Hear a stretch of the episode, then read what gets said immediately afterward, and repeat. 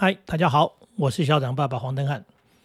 嗯，跌倒了爬起来，失败了重来，遇到挫折能够面对，然后一次又一次面对困难，解决问题，然后站起来继续努力。说起好简单，呃，其实不容易。我们小时候都被教育嘛，尤其例如说。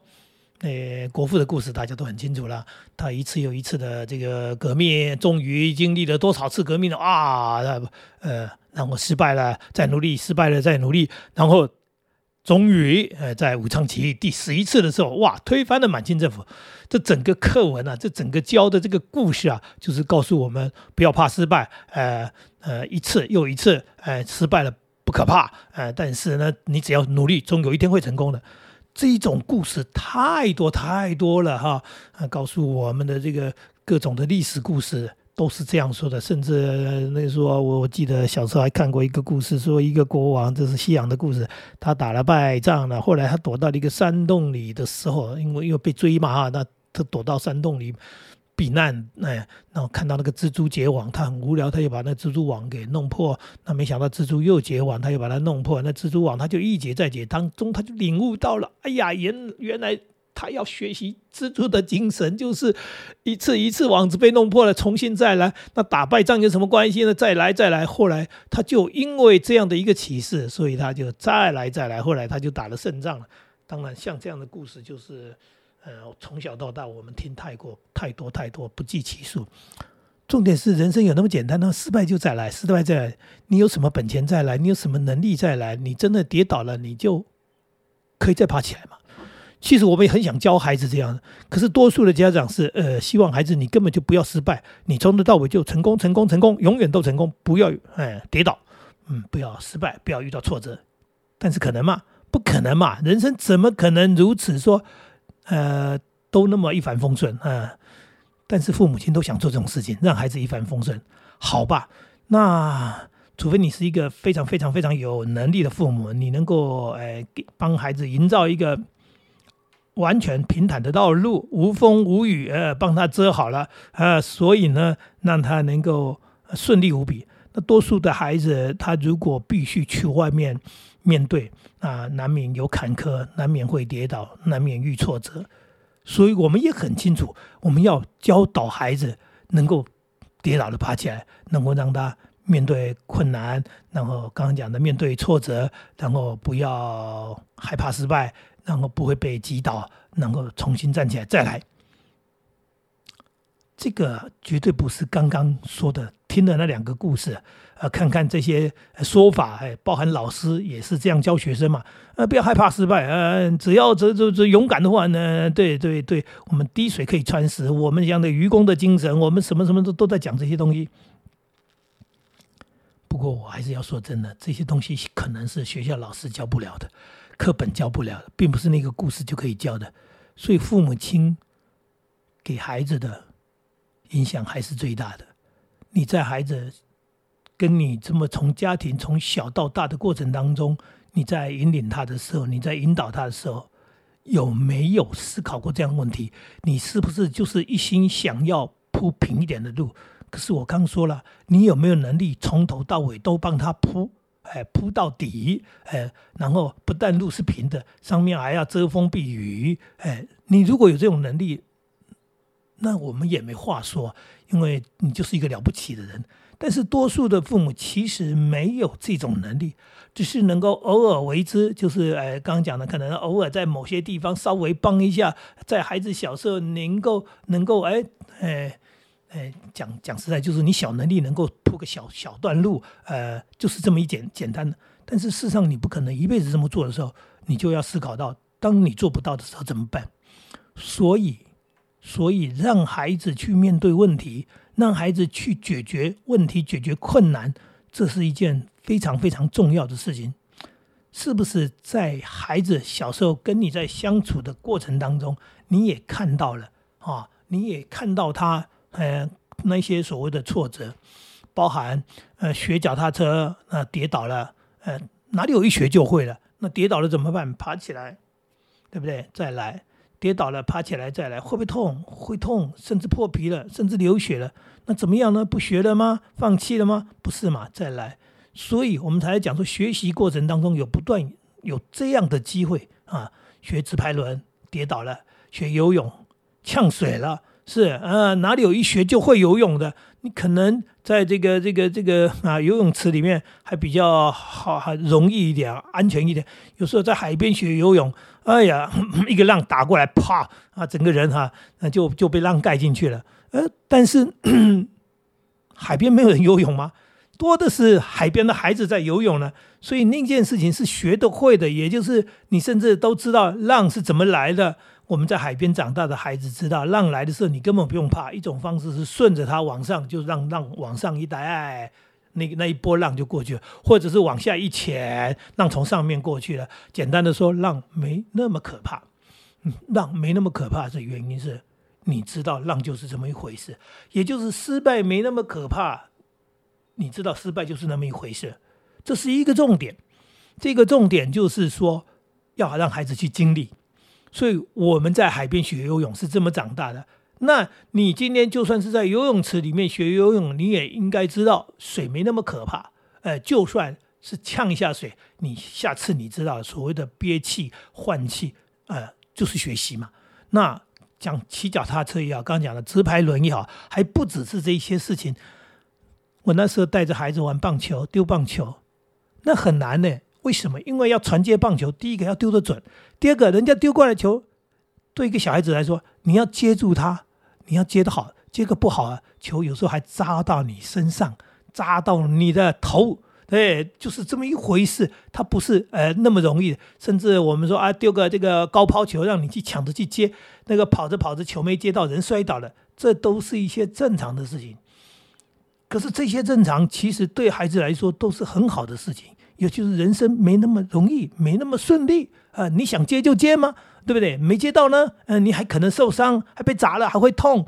所以呢，所以我们一直一直啊，主张，甚至我不是主张哎，就是我在养孩子的过程当中，我也常常就带着孩子去接触大自然，去接触这些运动。其实它不能称为挑战，是在接触学习的过程当中，让他去体会到刚刚讲的困难，然后这个困难当中。可能还有所谓的疼痛，还有所谓的破皮，那这些事情都叫做学习的过程。那人生其实也是这么一回事嘛，就是说刚刚讲说，呃，失败了，跌倒了，对对，那同样的状况就是，那就是一个成功的过程当中的一部分。所以你要学会骑脚踏车，中间的跌倒，你是要能够忍受、能够接受的。呃，所有的东西都是一样的。你要学游泳，你呛几口水啊，你。如果因此就吓得再也不下水了，那你就永远学不会游泳啊，就是这么一回事。所以刚刚讲的这些剧烈的运动，它难免有所碰撞。呃，我们让孩子在在跑道上追逐，在跑在接力赛的时候，呃，那时候在当老师，就看着那孩子奋力的努力的跑。有些人真的运动的天分不高，他跑的其实真的比人家慢。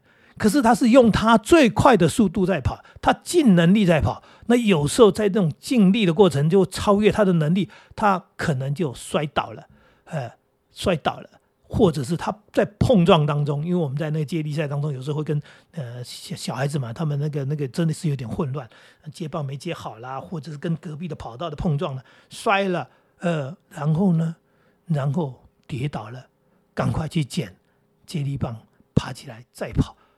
所以，像这些东西，这些东西都不是在教室里面，在家庭里面做吃饭，然后然后看电视可以学到的，而是你就是必须亲身的去经历，要让孩子去经历，所以才会去谈到说，为什么要去做这么多不同的事情？为什么要鼓励孩子去参加社团？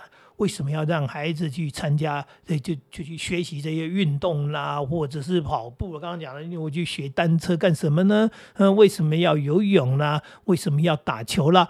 呃，其实我们这些目的都并不是为了将来要当一个什么游泳的选手，要当一个什么什么棒球的国手。呃，我从来没想那么远。第一个，呃，第一个，我自己的运动是还好。我喜欢运动，但是我并不是那种绝顶的非常有好的运动条件的人啊。例如说是这个个子特别高啦，这个肌肉和特别发达啦，然后爆发力特别强嘛。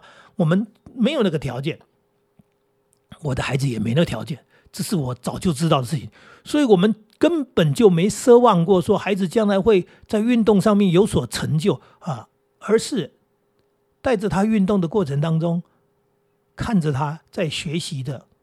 挫折当中，学习的失败当中啊，学习的痛苦当中，因为摔倒了嘛啊，因为学不会，然后要一次又一次的练习当中，然后再看着他成长，这就是教育的美好之处。所以，我们为什么在学校里面有那么多种的科目？为什么除了这些科目之外，有时候我们还另外还还带着孩子去做更多的事情的原因在这里。那不懂的人都会觉得说，学校教这个要干什么，对不对？体育课，后来考大学、考高中又不考那个东西，我孩子又将来好又没有要当运动选手，为什么要学那个呢？学这个又不考，然后呢，浪费时间，嗯，浪费时间，对，然后呢，流汗，那衣服弄脏，然后呢，跌倒了，呃，然后受伤破皮了，然后还哭，因为痛嘛，然后就觉得这些干嘛呢？甚至不要说家长，连有些老师，他都觉得。这个会影响他的国语课，会影响他的数学课，会影响到他他要教学生考试的科目。他希望呃这些科目呢不要浪费孩子的力气，所以呢，英文老师会觉得体育课有那么重要吗？有我的英文重要吗？数学老师会认为体育课干什么呢？浪费时间，为什么不好好学数学呢？所以我们太多太多这些错误的观念，这些大人们啊，这些老师家长错误的观念。就忽略了，其实孩子的成长过程当中，他需要的不是读书考试而已。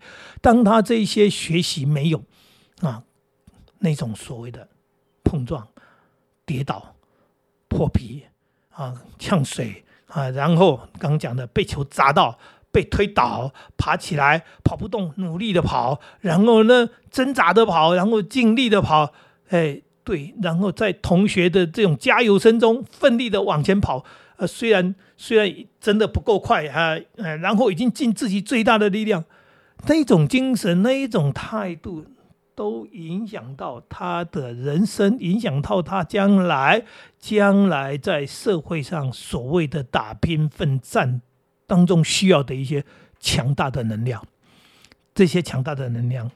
真的不是用嘴巴讲就有的，真的不是上课听一个故事说哦，国父这样，所以我们也可以这样；纳尔逊这样，所以我们就能够做到这样。这太可笑了，这太可笑了。呃呃，真的人读书读书，好像读完书就够了，其实不是这么一回事。我们一直在强调体验，体验是什么意思？身体，哎，亲自去，哎。感受身体的经验，对那个叫做体验。跌倒是一种非常实在的体验，哎，破皮了啊，流血了，对，那是一个非常重要的体验。在那么大的太阳底下，那么热的阳光下照射，然后奋力的往前冲跑，尽自己全身的力量啊，最快的速度，然后把棒子传给同学，然后在旁边尽情的加油。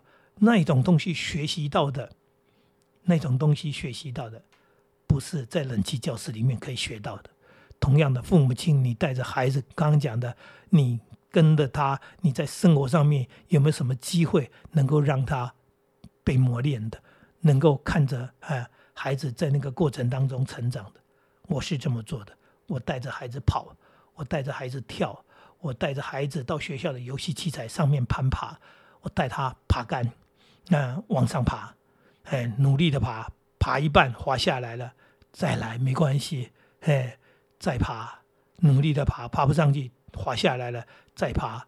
后来你学会了爬杆的技巧以外，最重要是你知道爬杆真的很费力，它不容易，但是，呃，你可以克服这样的一个困难。这都是我在养小孩当中做过的事情。我孩子没有一个成为运动健将。真的没有，他们现在有空能够运动运动，我都很感动。为什么？因为上班族有时候太忙了，很多年轻人连运动的时间都没有。但是他们偶尔会运动，我都很感动了。没有任何一个人走运动体育的路线。可是那一些小时候，啊，刚刚讲的这些磨练也好，这些跌倒也好，这些啊，我们跟他们一起晒太阳的也好，我们看到的，他们都成为他们人生的力量。